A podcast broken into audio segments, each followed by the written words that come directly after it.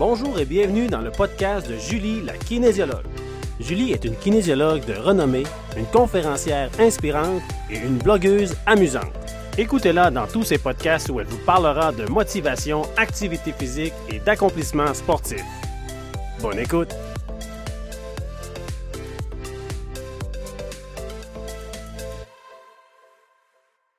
Bonjour à toi et merci d'être présent à cet épisode 3 de la saison 2 du podcast de Julie la kinésiologue où est-ce que dans cette saison-ci, je reçois des invités pour te parler de motivation puis te donner des bonnes raisons pour être physiquement actif.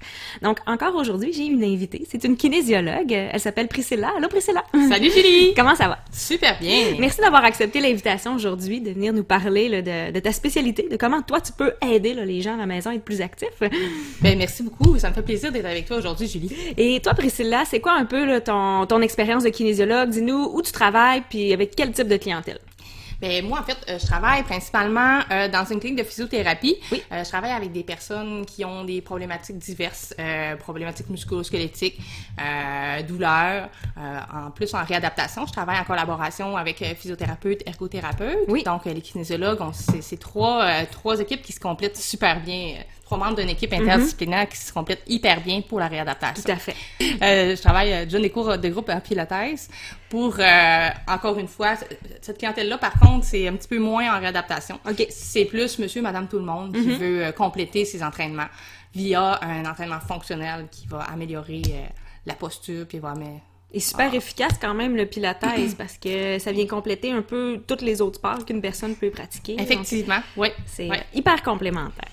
Et Priscilla, aujourd'hui, euh, ben en fait, moi, je voulais t'utiliser parce que tu travailles beaucoup avec les douleurs chroniques, donc avec les Oui. personnes qui ont des troubles de la santé, des personnes qui ont, bon, des douleurs, euh, donc de l'arthrose, ostéoporose, des personnes qui ont des douleurs chroniques, une hypocondylite, exemple, qui, qui traîne depuis longtemps, des bonnes douleurs au dos.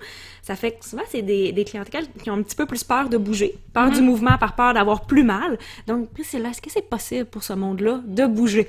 Ben oui, oui, c'est- possible, c'est absolument, c'est même voulu. On veut les faire bouger le plus possible parce que euh, si moins ils bougent, plus la douleur va augmenter. Et Parce que m- moins ils- les personnes vont bouger, plus ils vont se déconditionner. Plus des vont dé- déconditionner. Et ça aussi, on veut que les personnes bougent, même s'ils prennent déjà de la médication, là. Oui, oui, Oui. effectivement. On, nous, on veut pas enlever la médication. L'objectif, c'est euh, de, de travailler de concert aussi avec les médecins parce que la médication, ça va aider à contrôler la douleur Ok. pour qu'ils puissent faire leur activité la vie quotidienne puis leur entraînement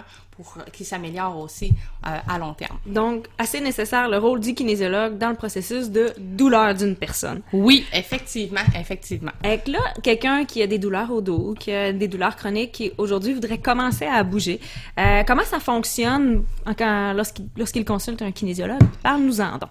Oui, mais en fait, l'objectif ultime des interventions en kinésiologie, en réadaptation, c'est vraiment de faire augmenter la capacité physique maximale de- de- d'un individu. OK. Avec la capacité physique du ma- maximale, c'est par exemple dans sa journée à lui, c'est qu'à la fin de la journée, il se sente moins fatigué, plus énergique. Oui.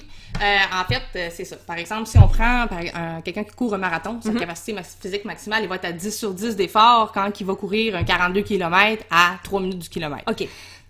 Une personne de 80 ans qui souffre d'arthrose sévère, euh, qui, qui, qui, a, qui a beaucoup de maladies, euh, lui, monter 6 escaliers, ça, il pourrait être à 10 sur 10 Ok. d'effort. Donc, sa capacité maximale-là varie vraiment d'une personne à l'autre, d'une condition à l'autre. Puis quand on parle de l'améliorer, c'est de dire, ben, cette personne-là, c'est plus 10 sur 10 monter les escaliers, mais ça devient quelque chose d'un effort moyen. Exemple, un Oui. 5 ou un 6 sur 10. Exactement. Donc, Aha. les interventions en kin, ils vont servir à ça. Donc, en Donc, diminuer, augmenter la capacité maximale. Super intéressant. Ouais. Fait on commence euh, dans le processus avec l'étape numéro 1. Oui, en fait, nos interventions vont viser premièrement à travailler la, la proprioception chez Oui. ces, individu- chez ces individus-là. Euh, la proprioception, en fait, ce que c'est, c'est connaître la, la position du membre d'un- d'une articulation dans l'espace. OK. On va travailler ça plus avec les exercices d'équilibre, les exercices de coordination. OK. Ensuite, euh, une fois que ces personnes-là, on- euh, une fois que ça c'est fait, Oui. on va aller travailler à renforcer la musculature autour de l'articulation Oui. pour encore plus se stabiliser. Parce qu'on entend souvent, c'est ça, il faut avoir les bons muscles pour tenir les articulations. Exactement, exactement. là, on amène les personnes dans le gym, puis euh, ben, c'est pas nécessairement dans un gym. En fait, là, Ah. nous, ce- nous, ce qu'on travaille en réadaptation, on va pas, on va pas leur faire faire des exercices de CrossFit. OK. Donc, euh, c'est vraiment des un entraînement qui est fonctionnel.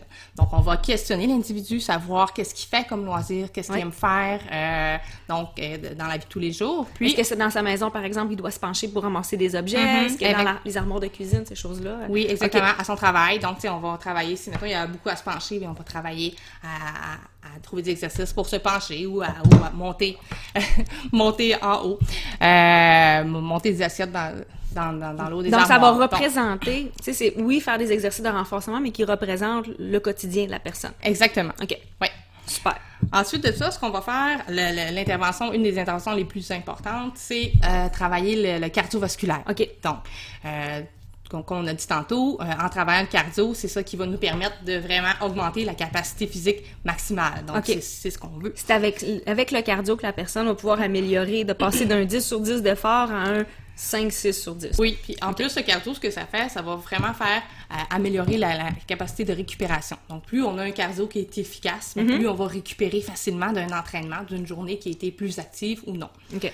En plus, que le cardio, ce que ça va, c'est c'est que ça va stimuler nos antidouleurs naturelles. Donc, Ah au oui? dé- Au, départ, quand on commence à faire du cardio, qu'on qu'on sait pas beaucoup entraîner, les personnes en douleur chronique, ils vont commencer à faire du cardio, puis ils vont, vont sécréter plus d'antidouleurs naturelles. Donc, OK. Ah, ah, intéressant. Intéressant. Ça commence à nous donner le goût de bouger, là, Oui, même si on hein? a mal. Et l'étape numéro 4. Donc, la, la dernière étape, et non la moindre, c'est vraiment apprendre à gérer sa douleur. Ah. Donc, en douleur chronique, quand on travaille en réadaptation, euh, un bon kinésiologue va faire en sorte de vous enseigner euh, de ne pas continuer l'exercice si ça commence à l'augmenter. Ah-ha. C'est possible de commencer à bouger, admettons, sur une échelle de 0 à 10, 0 étant pas de douleur du tout, 10 étant la pire douleur Oui. que vous avez jamais eue, que ça fait tellement mal qu'il faut aller à l'hôpital. Si, mettons, vous ressentez une douleur à 3 sur 10, vous pouvez quand même bouger. OK. Donc, mais l'important, c'est que de pas continuer l'effort, continuer l'exercice, si au moment où ça commence à augmenter, Allez faire un pic vers le haut. on arrête. Mettons, on dit de faire 8 répétitions, puis à partir de la troisième répétition, ça commence à faire mal, on arrête. OK. C'est là On qu'on nous appelle aussi de fractionner les efforts. Oui. oui, apprendre à gérer sa douleur quand je bouge, mais aussi dans, dans ma journée. T'es pas obligé de faire ton deux heures de ménage le matin. Exactement. Donc, c'est ça. Ce principe-là s'applique dans tous les gestes Ah quotidiens aussi, pas seulement dans l'entraînement. OK. Donc, c'est important de respecter ça, sinon on n'arrivera jamais. On a beau avoir un programme d'entraînement qui est monté à la perfection. Si l'individu ne respecte pas cette, on appelle ça le point d'inflexion de la douleur, Ouais. si l'individu ne respecte pas ça, le, le- le plan d'entraînement de réadaptation va être voué à l'échec. OK. Que vraiment important, l'encadrement du kinésiologue. Exactement. Faire ça par soi-même, ça demande beaucoup de connaissances de soi. Donc, Mhm. euh, Exactement. l'accompagnement a- nécessaire. Il y a toute une progression à, à- à- à réaliser aussi là, Mhm. avec ces clients-là. Donc, tu sais, les exercices changent au fur des semaines, au fur et à mesure des, des semaines. Puis, euh, c'est vraiment avec un bon encadrement d'un kinésiologue qui, qui est vraiment euh, qualifié pour ça, qu'on va être en mesure d'améliorer sa condition.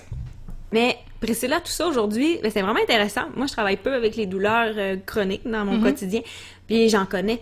Fait que là, ça me donne le goût de le dire. euh, allez vraiment consulter un kinésiologue. Oui. Je pense qu'il y a beaucoup d'espoir, euh, même pour les personnes qui ont des, de l'arthrose ou des, des douleurs chroniques depuis longtemps, là, Ben oui, vraiment, vraiment. d'arriver puis de voir le bout. Exactement. Super. Fait que Priscilla, dis-nous ce qu'on peut te trouver euh, sur Internet, à quelle clinique, euh, t'es où, toi? Je travaille à la clinique de physiothérapie Pierre Bergeron à Alma. Oui. Donc, euh, sur l'avenue du Pont-Nord. Donc, je donne aussi des cours de pilates à la clinique santé chiropratique d'Alma. Oui. Donc, euh, vous pouvez me trouver là. Avec plaisir, je vais vous recevoir euh, pour traiter vos douleurs. Hey, super. Merci beaucoup, Priscilla. Bonne fin de journée. Merci à toi, Julie, pour l'invitation. Ça me fait plaisir. Donc, à tous, merci d'avoir été encore une fois présents là, à, à ce nouveau podcast. J'espère que ça vous a plu et que si vous n'avez pas de douleur, ben que vous allez prendre le temps de partager cet, cet épisode-là, cette balado-diffusion-là, à quelqu'un qui pourrait en bénéficier parce que vous pourriez définitivement changer une vie aujourd'hui. Alors, euh, merci d'avoir été là et on se dit à une prochaine fois.